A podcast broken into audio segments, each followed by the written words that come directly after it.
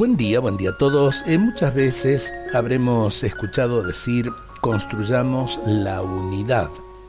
¿Nos hemos detenido alguna vez en pensar la profundidad y el real sentido que tiene esta palabra?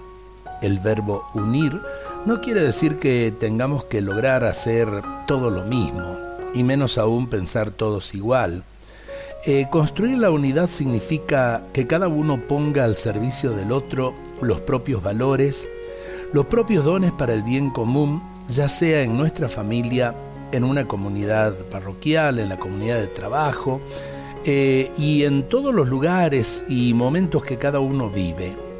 El secreto para lograr y mantener la unidad es la humildad y por sobre todo requiere mucho amor por parte de todos. El gran problema de las ideologías eh, es precisamente ese, confrontar, ponerse frente al otro como si fuera un contrincante, cuando en realidad tenemos que aprender a convivir y para convivir es necesaria la unidad.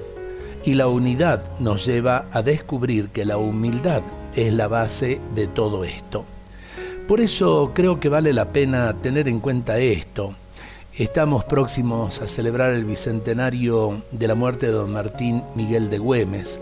Y él eh, dio su vida por nuestra independencia, dio su vida porque veía una patria dividida y quería la unidad de todos, empezando por supuesto por sus propios gauchos. Ojalá que esto lo entendamos y aprendamos eh, de nuestros héroes para poder realmente construir una Argentina mejor una Argentina que opte por esa unidad, descubriendo en el otro argentino un hermano y no a un contrincante.